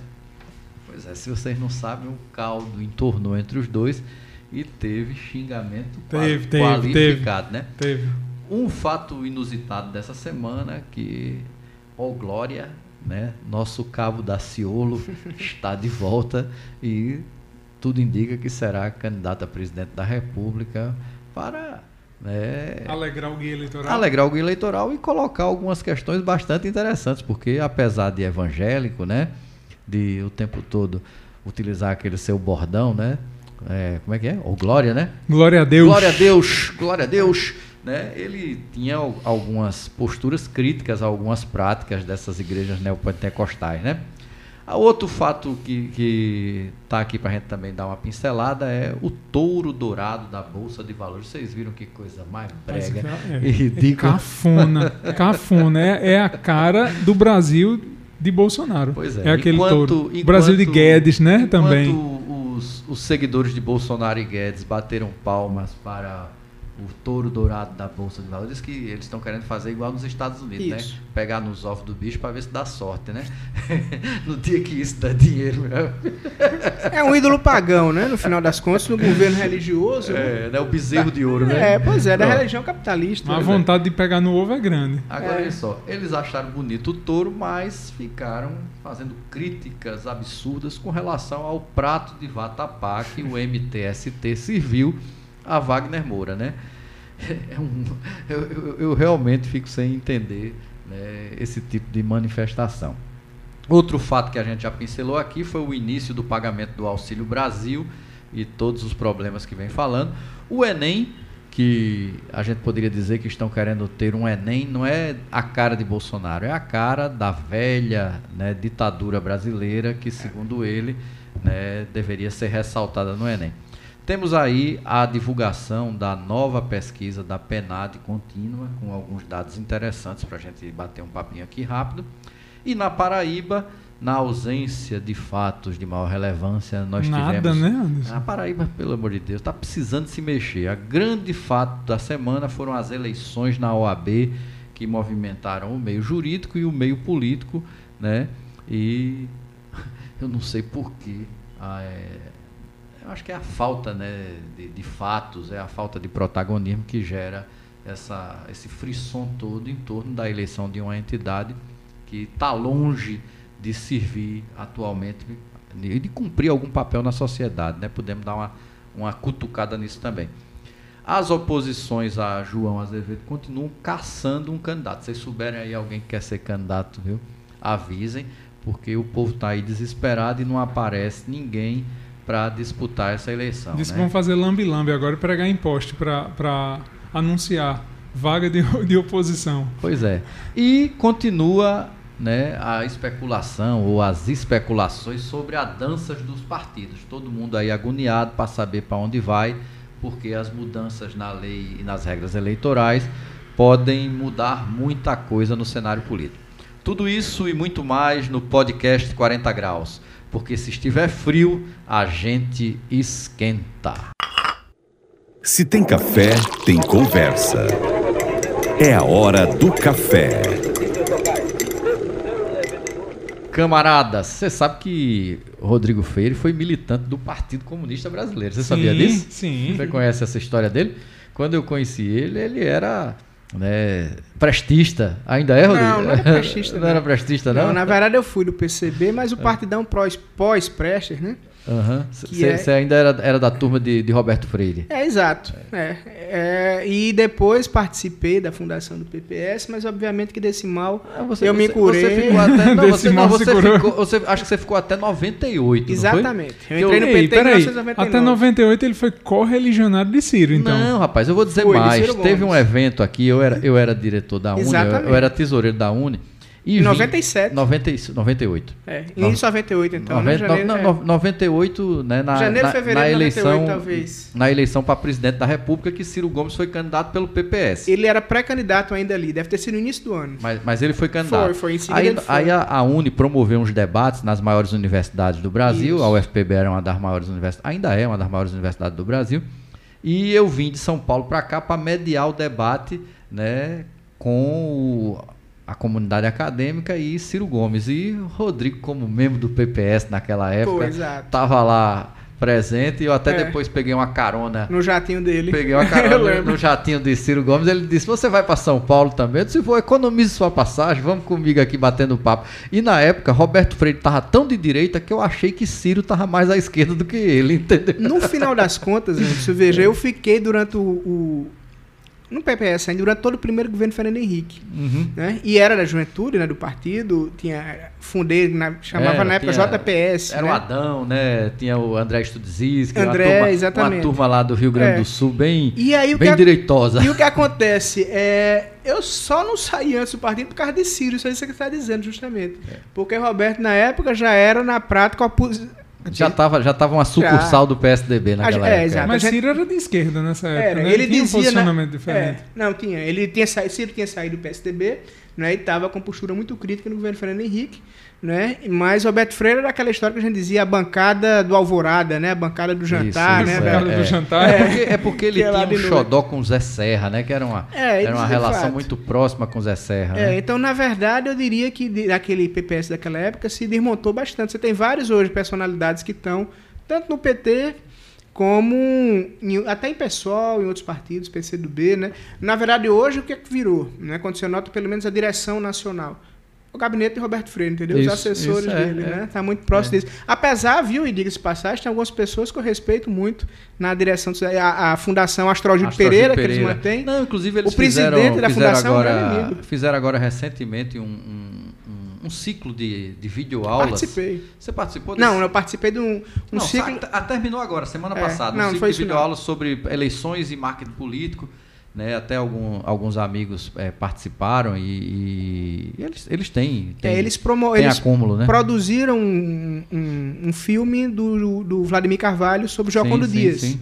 Né? É. E aí eu participei de alguns debates sobre o filme. Eu só né, acho pela que, internet. Que, que, que a fundação é interessante porque é o seguinte, enquanto você vai lá olhar a Fundação Perseu Abramo, tem PT para todo lado, né? Você entra no site da Astrogildo Pereira, você tem que catucar e descobrir que ela é ligada a hoje o, o, o- Cidadania. o ci- o cidadania, né? E que ela tem vinculação porque nem vermelho tem na página, né? Para não parecer É. Não, mas eu acho que eles têm, sobretudo o presidente da fundação, eu conheço o professor Caetano Araújo, uma pessoa muito É. Não, decente. e- e- e- Ele tem um trabalho muito sério de preservação da memória, sabe, do comunismo no, no, no Brasil. tem que eu acho que esse acúmulo, tem papel, acúmulo, né? é. E, quem, quem quiser que, que- Mas veja, esse ano está sendo comemorado o centenário de dois partidos comunistas, né? O Partido Comunista Chinês isso. Mas o centenário que eu estou comemorando é outro. É o do Partido Comunista Italiano. Então Aham. já disse com a minha filiação né, no Movimento Comunista Internacional, né? Ou Muito- seja, muito bem. a ideia da democracia como valor universal, né? E, Que... o, e o Partido Comunista Brasileiro, se você for olhar, alguns dos maiores né, parlamentares desse país, você teve um Gregório Bezerra, Sim, você sim. teve um Carlos Marighella, você Sim. teve um Grabois, Sim. você teve Graciliano Ramos É. como membro do Partido Comunista Alagoano. Alagoano. o maior, o maior escritor deste país, entendeu? É o grande então, escritor. não é pouca coisa. Ah, Jorge Amado foi deputado Foi. federal pelo PCB, né? Toda a bancada que foi, que foi perseguida por Getúlio Vargas. Foi. Então, é um, é um partido que tem história, que tem valor e que, infelizmente, né, mudaram a sigla, mudaram o caminho e, de certa forma, deixaram de tratar de uma história tão bonita, né, que, inclusive, no filme Marighella não foi tocada. Né, ele já é, É. pós-expulsão do PCB, né, que ele É. acabou sendo expulso do PCB porque ele tinha uma, o PCB tinha uma lógica mais reformista e ele era um revolucionário, né, inclusive revolucionário defendendo a luta armada. Mas é isso. Mas vamos lá. Por falar em, em moídos da política, vocês viram aí a, a quase filiação de Jair Bolsonaro ao PL, né? Deu pra trás, né? Eles adiaram. O negócio ficou Não, feio, parece deu- que teve esculhambação até a família. Não, disse que, a- que realmente deu para trás, porque o Valdemar Costa Neto mandou ele tomar, né? E não foi na frente, foi atrás. Deu ruim, então. É. E Cabo da Ciolo tá aí, como a gente já colocou. Agora, voltando aqui para as incoerências do nosso Brasil brasileiro, nós tivemos o Touro Dourado e todo um debate com relação ao prato de vatapá, que alguns disseram que era camarão, mas não era camarão puro, era um prato de vatapá e um prato de caruru que costumeiramente se serve junto com e foi servido pelo MTST na sessão do filme Marighella que foi feita especialmente para o movimento, né? E eu não entendo como é que no Brasil pode ter isso, né? Quem faz é, é toda uma defesa do touro de ouro, né? Questionar um prato de comida porque tinha camarão dentro, né? É ódio de classe puro, né? É, é o mesmo ódio de classe que motivou, que, que botou fogo, botou, botou gasolina na fogueira do, da agitação política para destituição de Dilma, porque a gente via um ódio de classe é, no Brasil inteiro, assim, gente com raiva porque pobre andava de avião, gente com raiva porque pobre frequentava a universidade pública, gente com raiva porque pobre frequentava restaurante. Então, assim, é o mesmo ódio de classe que continua na sociedade. Exatamente. Eu acho que está no mesmo pacote de Paulo Guedes reclamando porque as empregadas estavam indo para Miami. Sim. De sim. Deus, né? Como se É. fossem, né? Pois é, como se fosse. Como É. se fosse. Aí, aí a gente emenda aqui em duas questões que estão vinculadas a essa questão né, da, da maneira absurda como a elite brasileira se comporta quando o pobre come, que diz respeito ao novo Auxílio Brasil e queria tratar conjuntamente, eu não sei se vocês viram, a nova pesquisa PENAD que saiu de ontem para hoje, colocando dados relativos à renda média do brasileiro e ao nível de desigualdade que se estabeleceu agora no ano de 2020. Né?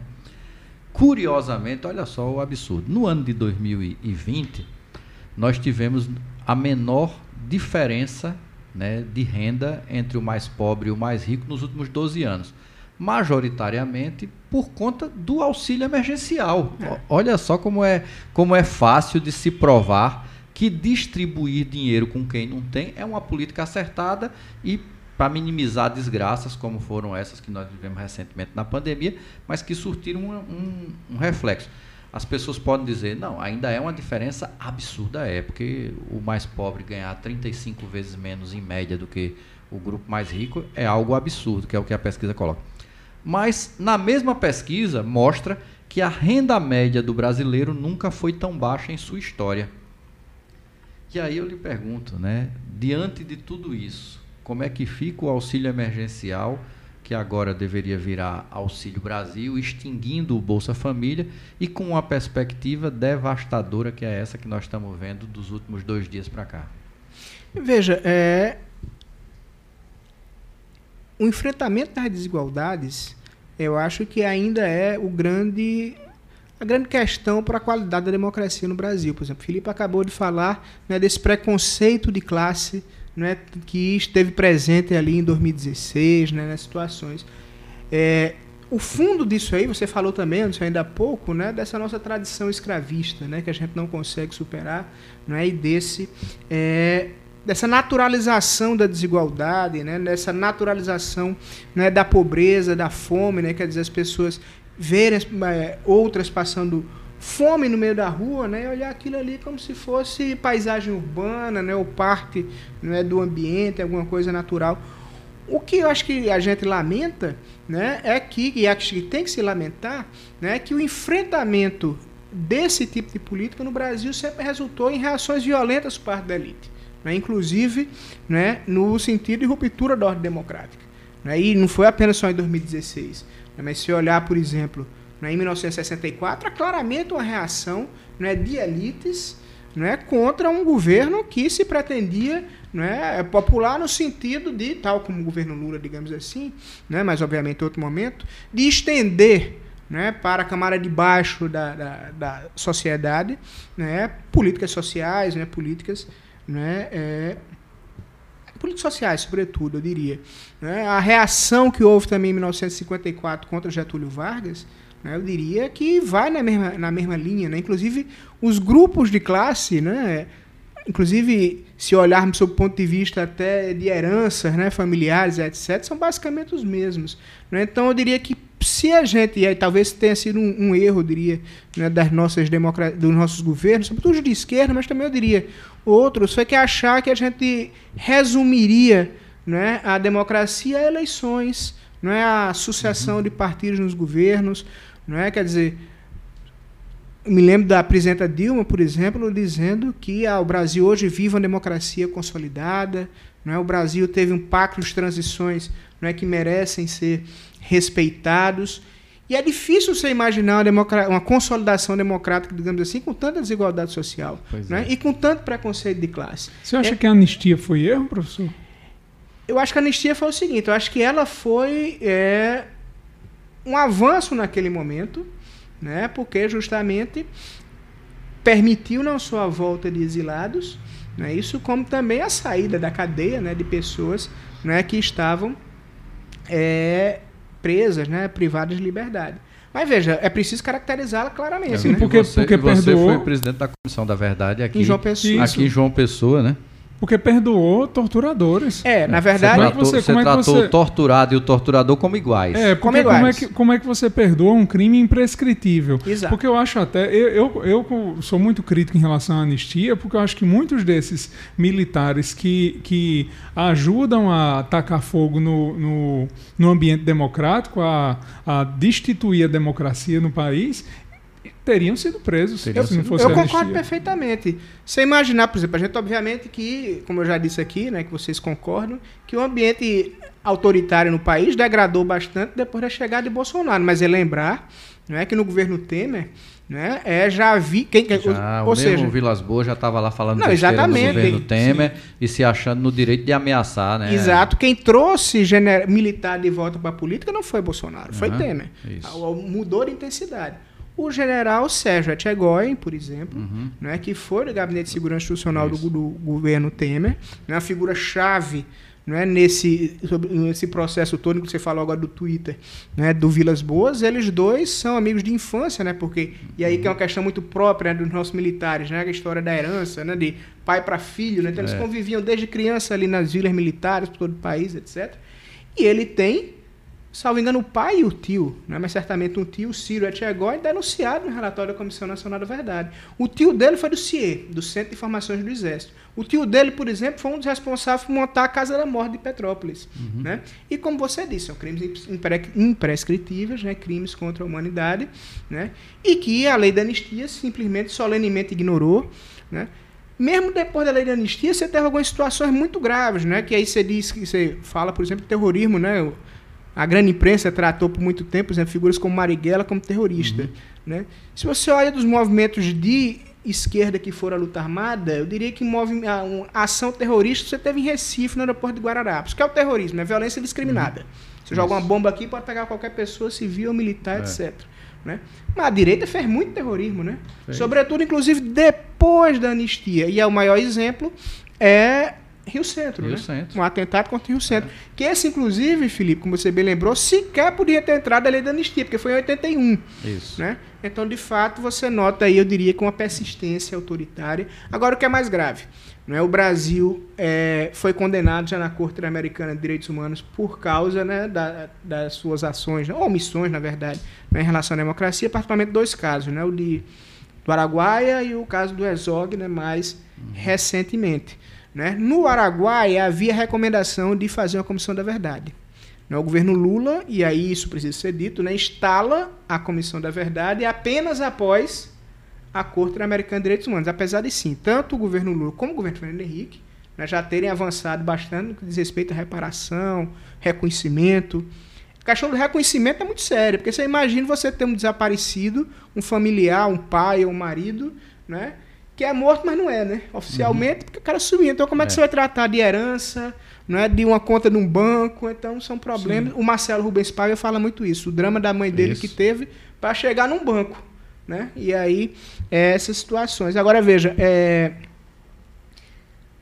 o problema é que o STF né, tem uma interpretação de 2011, já quando o Brasil estava ali, né, prestes a ser julgado na situação né, do, do, do Araguaia, né, de que diz que a lei da anistia é válida mesmo em ambiente democrático. Então, na prática, ele constitucionaliza né, a, a, Ah, não, e, a lei da e- anistia. e também vamos, vamos dizer que em determinados momentos até os partidos de esquerda de- de- defenderam que a, a lei da anistia era necessário por um processo de pactuação que o Brasil precisaria para sair. Eu, eu discordo. acho Esse foi o discurso de Dilma, inclusive. né, e que foi o discurso do próprio Sim. Lula em alguns momentos. É. É uma né? passada de É, pano muito é, grande. mas cima de entendia todo- que aquilo tudo. era o máximo que poderia se chegar naquele momento.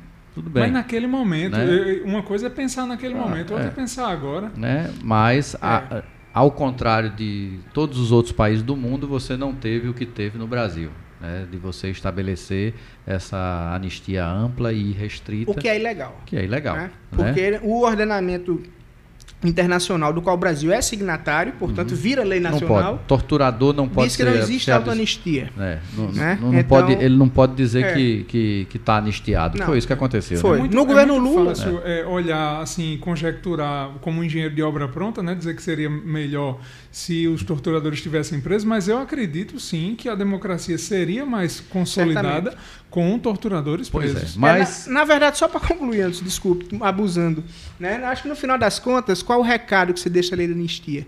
Numa cultura de impunidade. sim, Não à toa, você mesmo depois né, da, do retorno à democracia, você continua você tendo forças policiais né, matando gente à vontade. E não só policiais, né? A gente viu o que o Exército fez na intervenção no Rio de Janeiro, naquele caso Isso. mais dramático, né? Que fuzilaram lá. Os 80 Vinte- tiros. né? Exatamente. É. Né? Então, Entendeu? assim, é, é, para mim está associado essa, essa Teve um general, não me lembro agora exatamente qual foi, mas que foi dizer que não, vamos. Acho que foi o Vilas Boas até. É, quando foi decretado né, por Temer a garantia lei da ordem no Rio, ele perguntou: a gente vai ter outra comissão da verdade sobre esse assunto? Quer dizer, de fato. É, é tripudiano, né? Hoje a principal tortura que o brasileiro está vivendo é a fome, né?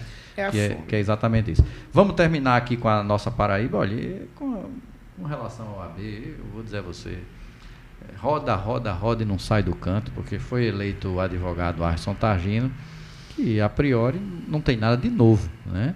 Desde que o mundo é mundo, que ele continua circulando aí nas, nas, Na política, nas né? grandes rodas do poder e da política, foi secretário de Cássio, foi secretário de Ricardo Isso. Coutinho, né? Não vejo nada de moderno nem de diferente daquilo que nós já tínhamos e me parece que a OAB continuará sendo aquilo que sempre foi, conivente com as elites e o autoritarismo que se pratica na Paraíba e no Brasil. Não sei o que, é que vocês pensam disso. Sabe? Eu, eu acho assim, tem muito poder, tem, tem muito interesse de poder na OAB, principalmente por conta da, da brecha do quinto constitucional, né? Então a gente não pode considerar a, a OAB como uma ordem qualquer, porque eles têm poder efetivo, no, do, assim, eles alcançam um poder no judiciário que nenhuma outra categoria de classe alcança. Então isso é gravíssimo. Agora, isso justifica apenas a sede de poder deles por eleições. O que me causa estranhamento é o valor que parte da imprensa dá a tudo isso. Porque, assim, uma coisa é eles quererem poder e torrarem dinheiro e fazer sede, e comissão e campanha política, e marketing político e tudo. Problema deles. Se não é interesse da sociedade, não tem para que cobrir. Não, é, mas é isso que você falou, né? É a partir da OAB que você estabelece espaços nos mais diversos níveis de poder do judiciário brasileiro, né? É no, no- no- no- nos tribunais locais, nos tribunais federais, no Supremo Tribunal e ainda por, por conta né, dessa lógica do quinto constitucional que teoricamente parecia ser um instrumento democrático, mas não é. Não tem absolutamente nada que garanta e, e ainda Era melhor que fosse indicado não, pelo Legislativo. Ali é uma coisa. A OAB chegou a um né? ponto. A É, OAB mais chegou. que se questione, a classe política não era nós melhor, é temos, uma participação. nós temos até um ampla. presidente nacional da OAB, que inclusive é, é o filho de um, de um morto pela ditadura, né? É, o Santa Cruz, que tem uma posição mais progressista do que a gente via anteriormente. Mas aqui na Paraíba, você viu a OAB tá apoiando o golpe. Você viu a OAB tá, tá fazendo defesa a favor da prisão pela pessoa que é condenada em primeira instância. Como é que um advogado nega um dos seus principais instrumentos para a defesa e garantia da justiça nesse país? Então, É um princípio constitucional, né? Pois é, por princípio constitucional, você querer que uma pessoa vá, vá- vá presa sem ter sido transitada em julgado, foi em segunda instância, agora já pode ser preso. Daqui a pouco eles iam dizer, em primeira instância, desde que eu acho que a cara dele é feia e que ele é suficientemente culpado, segundo a minha convicção. Que era isso que estava chegando, né? Mas, paciência, vamos torcer para que, se não foi antes um grande progressista, Arson Tagino, que ele comece. Se pelo menos eles mexerem naquilo que todo presidente da OAB diz relativo às custas né, judiciais na Paraíba, que a, que a Justiça Paraibana cobra, já seria algum avanço. Porque isso, para mim, já virou uma, uma, uma bravata eterna. Né? No tocante a articulações políticas das oposições, acho que não tem nem muito o que dizer. Luciano Cartacho fez aquele barulhinho dizendo que ia Cadê? ser candidato a governador, esperneou para lá, fez beicinho para João, mas já sumiu de novo, né? Então fica difícil alguém acreditar que realmente será uma alternativa para as próximas eleições. E os bolsomínios estão aí loucos, desesperados, querendo arrumar um candidato para chamar de seu aqui. Cadê Nilvan? Devia ser Nilvan. Eu acho que Nilvan Ferreira deveria ser candidato a governador da Paraíba e, se não ele, o ministro, né? o- Queiroga. O, Queiroga, né? O tal Queiroga, né? Mas já cantamos essa pedra aqui, Nilvan e Queiroga na chapa. Deveriam ser, por obrigação, né? Já que eles se prestam ao papel que eles se prestam de viver defendendo Bolsonaro. Não teria nenhum pastor também nessa chapa? Não, o pastor, O pastor parece correu. que tem mais juízo do que É, os que é outros dois. sabido. O pastor tem mais juízo que os outros dois, já entendeu que não é um bom negócio estar entrando numa roubada dessa. Tá certo. É isso. Tem mais alguma questão aí para nossa rodada final de conversa, para a gente poder ir para a esperada e gloriosa coluna? Não, vamos, vamos, Vamos pra frente? falar mal do povo. Rodrigo, eu não sei se você sabe aí que a gente tem uma coluna no final do programa que chama Café Quente, Café Frio, que é o momento de você dar o café quente para quem você acha que está em alta e merece, e o café frio para quem você acha que nem merecia existir ou algo do gênero, certo? E não se preocupe, na hora do café frio, pode botar a sua pitada de veneno e o comentário da maneira que você queira, né? Vamos começar? A gente, a gente por prerrogativa, o convidado sempre fala primeiro para não ter perigo de, do café dele ser roubado por outro, entendeu? Certo. E o maior ladrão de café que tem aqui é Felipe Gesteira. Ele adora roubar o café dos outros. Eu já estou acostumado. Olha, eu, eu, eu, em minha defesa, eu quero dizer que isso não é roubo de café, isso é sintonia de pensamento. É, tá bom, tudo bem. bem. E aí a gente começa sempre pelo café frio, para que a gente termine dando ah, café. café frio. É, porque aí a gente dá o café frente na roda, quente na rodada final e fala bem de alguém, pelo menos, né? Porque a gente aqui só fala mal do povo. Tem que sobrar pelo menos um momentozinho que a gente fale bem de alguém ou de alguma coisa. É uma coisa. pessoa pode ser um episódio? Pode ser uma pessoa, pode ser uma instituição, certo. desde que, a, desde que o café né, possa ser destinado de alguma maneira e que você acha que é condizente com, com, com os fatos recentes. Olha, nessa semana, não é que acaba não sendo novidade, mas eu acho que um dos grandes cafés frios né, foi justamente essa notícia de que se buscou e se busca já há alguns anos um Enem com a cara do governo. Sim. Né? Uma intervenção, portanto, direta no INEP né, e no Enem em si, né, na prova em si, né, para fazer um Enem, portanto, né, negacionista, né, porque aí a gente viu, né, inclusive, matérias mostrando né, é, é, censura expressa, né, e aí, de fato, a, a, a semelhança com a ditadura né, é real, né, que aquela ideia do carimbo, né, do que está autorizado, do que não está, né, e a tentativa, portanto, de retirar né, da prova do Enem temas que, sobretudo, né, sob esse ponto de vista de ultradireita, né, fascista que toma conta do país, devem ser esquecidos, né, como, por exemplo, a questão da ditadura militar, o debate sobre o feminismo. Né? Então, isso, de fato, eu acho que é mais um dos sinais né, de desdemocratização do Brasil e mostra, mais uma vez, a incoerência né, a disfarçatez, não apenas desse governo, mas dos seus apoiadores. Porque vocês se lembram da famosa escola sem partido, Sim, né? Pelo amor de né? Deus. Então, veja, agora você tem um Enem com partido, claramente, né? É. Coisa que você não via né, no governo e, Lula. E, né? e com, com partido e com querendo contar uma história fake, né? Com história fake. Mas para com... quem vai ser o café frio? Diga aí. Então, meu café frio é isso. É para o INEP, para o Ministério da Educação, é, é, é com essa então vai para essa turma toda. Vai para essa turma o presidente, toda. O presidente do Instituto, né, Anísio, é, Anísio Queiroga, né, o nome do, do instituto que, que é responsável é. Pelo, pelo Enem, né? Anísio Teixeira. Anísio Teixeira, INEP, desculpe, Anísio Teixeira.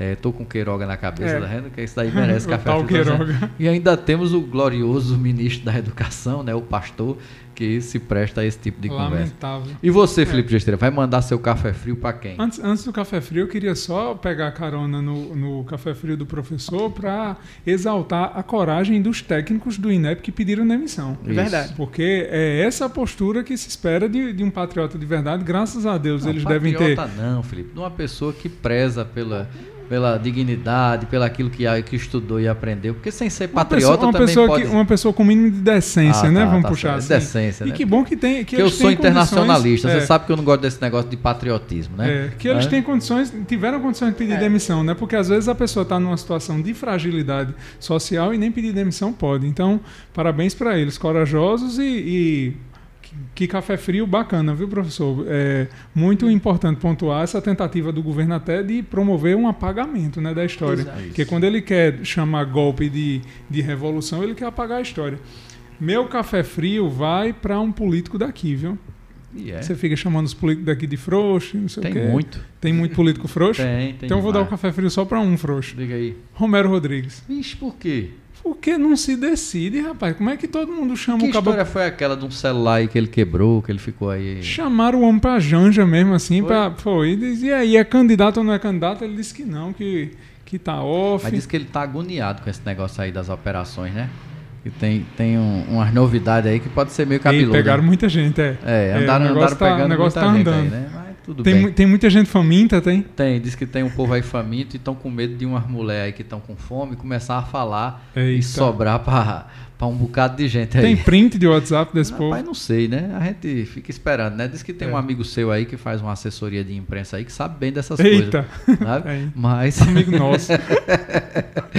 Mas vamos lá, então seu café frio vai para Romero Rodrigues. Romero né? Rodrigues, para ele tomar jeito. Beleza, ele, beleza. ele dizer se é candidato ou não, porque mesmo que não seja, a gente dá um café Tá quente. feio, tá feio demais, tá feio jeito, demais. rapaz. Pois vamos lá, olha, meu café frio hoje, né? Primeiro lembrando que hoje é dia 19 de, Dia da no- bandeira. de, de novembro, né?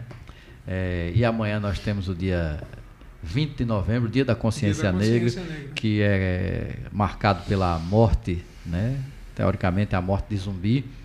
E nós estamos vivendo num país tão cheio de contrassensos que o presidente da Fundação Palmares, ele se comporta como os velhos capitães do mato que se prestam a fazer o serviço sujo e açoitar. Lá uma desgraça, né? É açoitar. Juntar ele, Mário É. Frias, Damares. É, é, não, é, que- é sofrível. Você ter a, a área histórica e o histórico cultural brasileiro está sendo muito mal servido e é parte de todo o regime totalitarista. É você querer reescrever a história, querer distorcer os aspectos culturais. Isso não foi só aqui no Brasil. Tá aqui nosso amigo Rodrigo Freire, que é historiador, que conhece bem, inclusive, do fascismo italiano e das nuances do que foi o nazismo alemão e que não faziam muito diferente tentando negar. Então, meu café frio vai para Sérgio Camargo, presidente da Fundação Palmares, que recentemente, mais uma vez, chamou de escória o movimento negro brasileiro.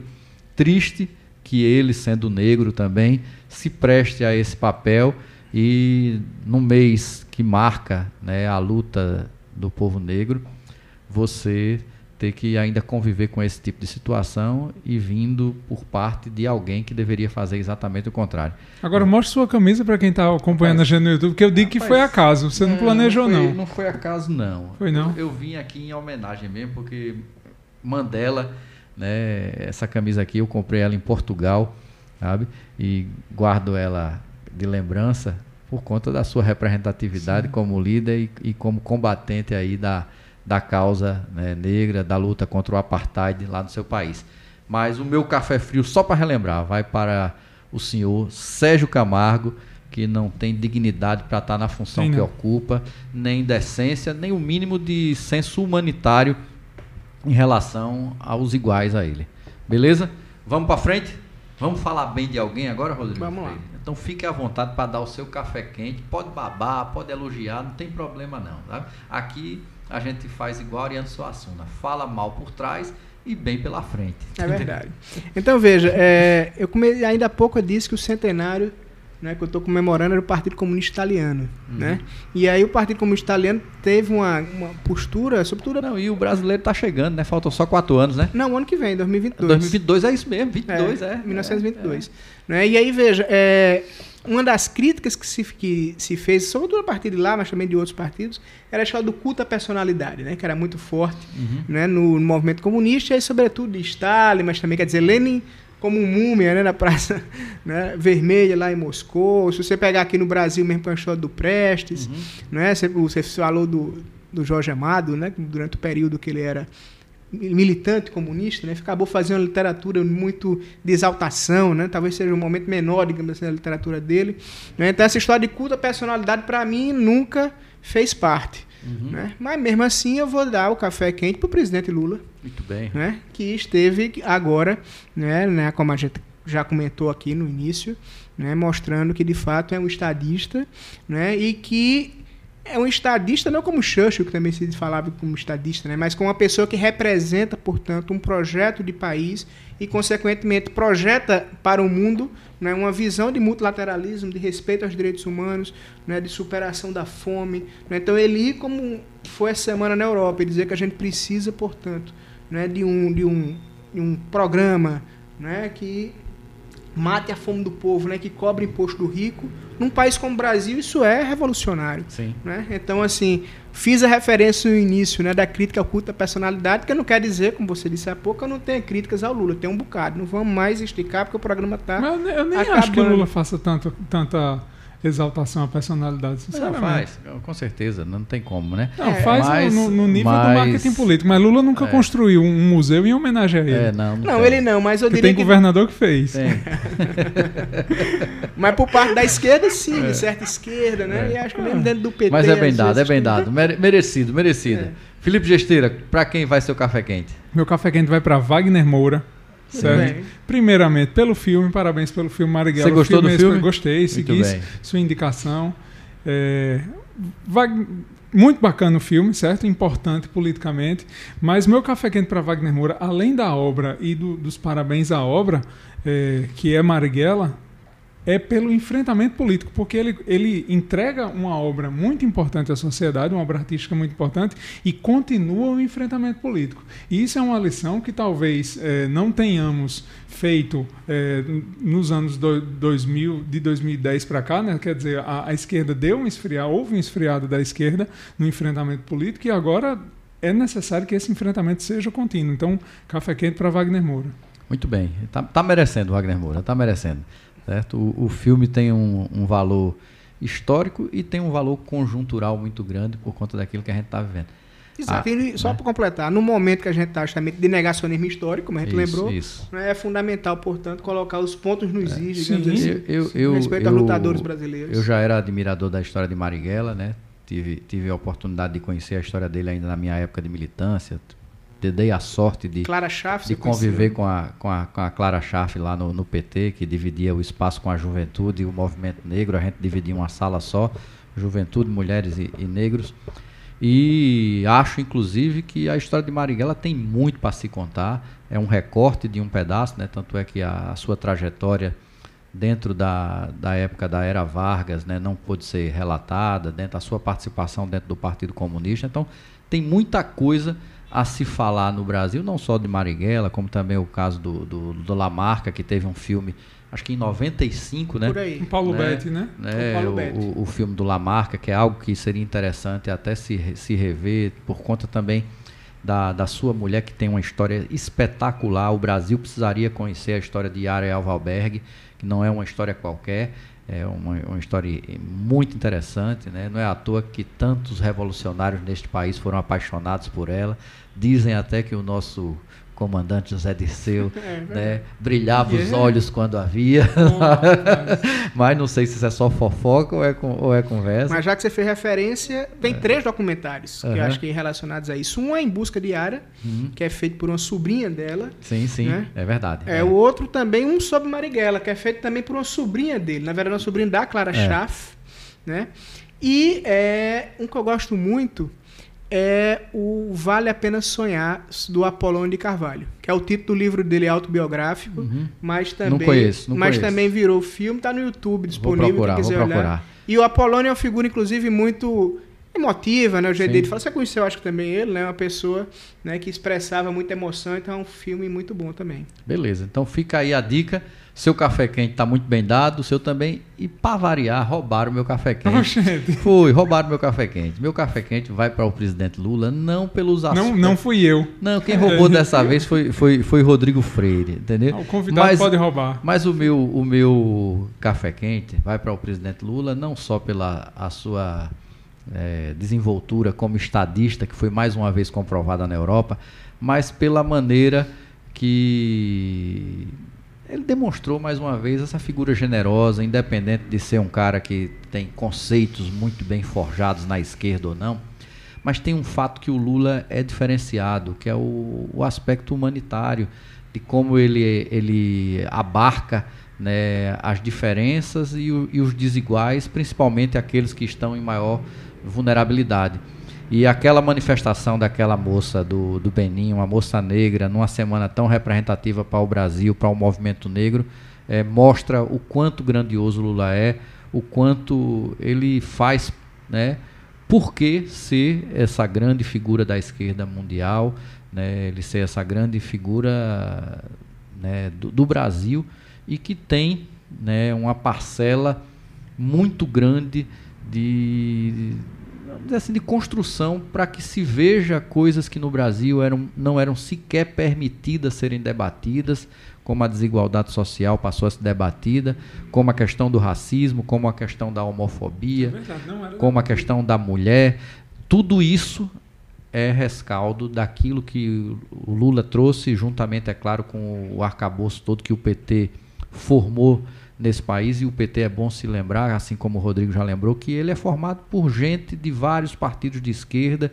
que hoje talvez nem existam mais, de organizações que têm um acúmulo quase que secular sobre questões que eram proibidas e que só foram possíveis de serem debatidas de maneira mais ampla de 2003 para cá. Né? Então, meu café quente, apesar de roubado, o Lula vai ter que tomar dois hoje, certo? Mas como ele gosta de um charutinho com café ou uma cigarrilha que eu já vi, já ouvi muitas vezes degustando, não vai ser nenhum esforço para ele. É, as universidades, é Sim. é importante registrar. E o, os IFs, né, que foram criados também no governo dele, isso. representam um movimento de democratização né, muito forte nesse país. Né? Isso, isso, isso. Não, não, não foi pouco. Só é pouco para quem não sabe como era. Isso. Né? É. Mas é isto. Mais algum assunto para a gente tratar? Vamos embora. Podemos ir embora? Podemos. É, você já está aí se coçando para tomar uma cerveja. Tô com a carajé? Não, você sabe, eu vou fazer propaganda aqui mais uma vez. O Felipe né, é autor de um livro que virou um best-seller. Sabe qual é o best-seller? É, é best-seller. Emagreça bebendo cerveja. Ô, oh, rapaz. Aí ele, Olha, aí, esse não, eu gostei. Não, aí ele botou um monte de livro ali num bar que a gente frequenta. Foi o lugar que mais vendeu, porque o cara chegava com o buchão, aí via o livro lá na, no balcão. Aí dizia, opa, emagreça bebendo cerveja é esse mesmo agora. que eu quero. É agora, entendeu? E os livros estão se acabando aí, né? É. E ele disse que não vai ter segunda edição, não. Quem comprou, comprou. Quem não comprou, vai ver na internet agora, que não tem mais boquinha, não. Entendeu? Desse jeito. Mas é isso. Vamos embora. Esse foi o podcast 40 Graus de 19 de novembro de 2021. João Pessoa, Paraíba, Brasil. O podcast está nas principais plataformas de streaming e no site podcast40graus.com.br. Abraço a todos e todas. Obrigado ao nosso, nosso convidado, que eu já ia dizer candidato. Tá faltando, hein, hein, Rodrigo? Não. Isso é a deixa, hein?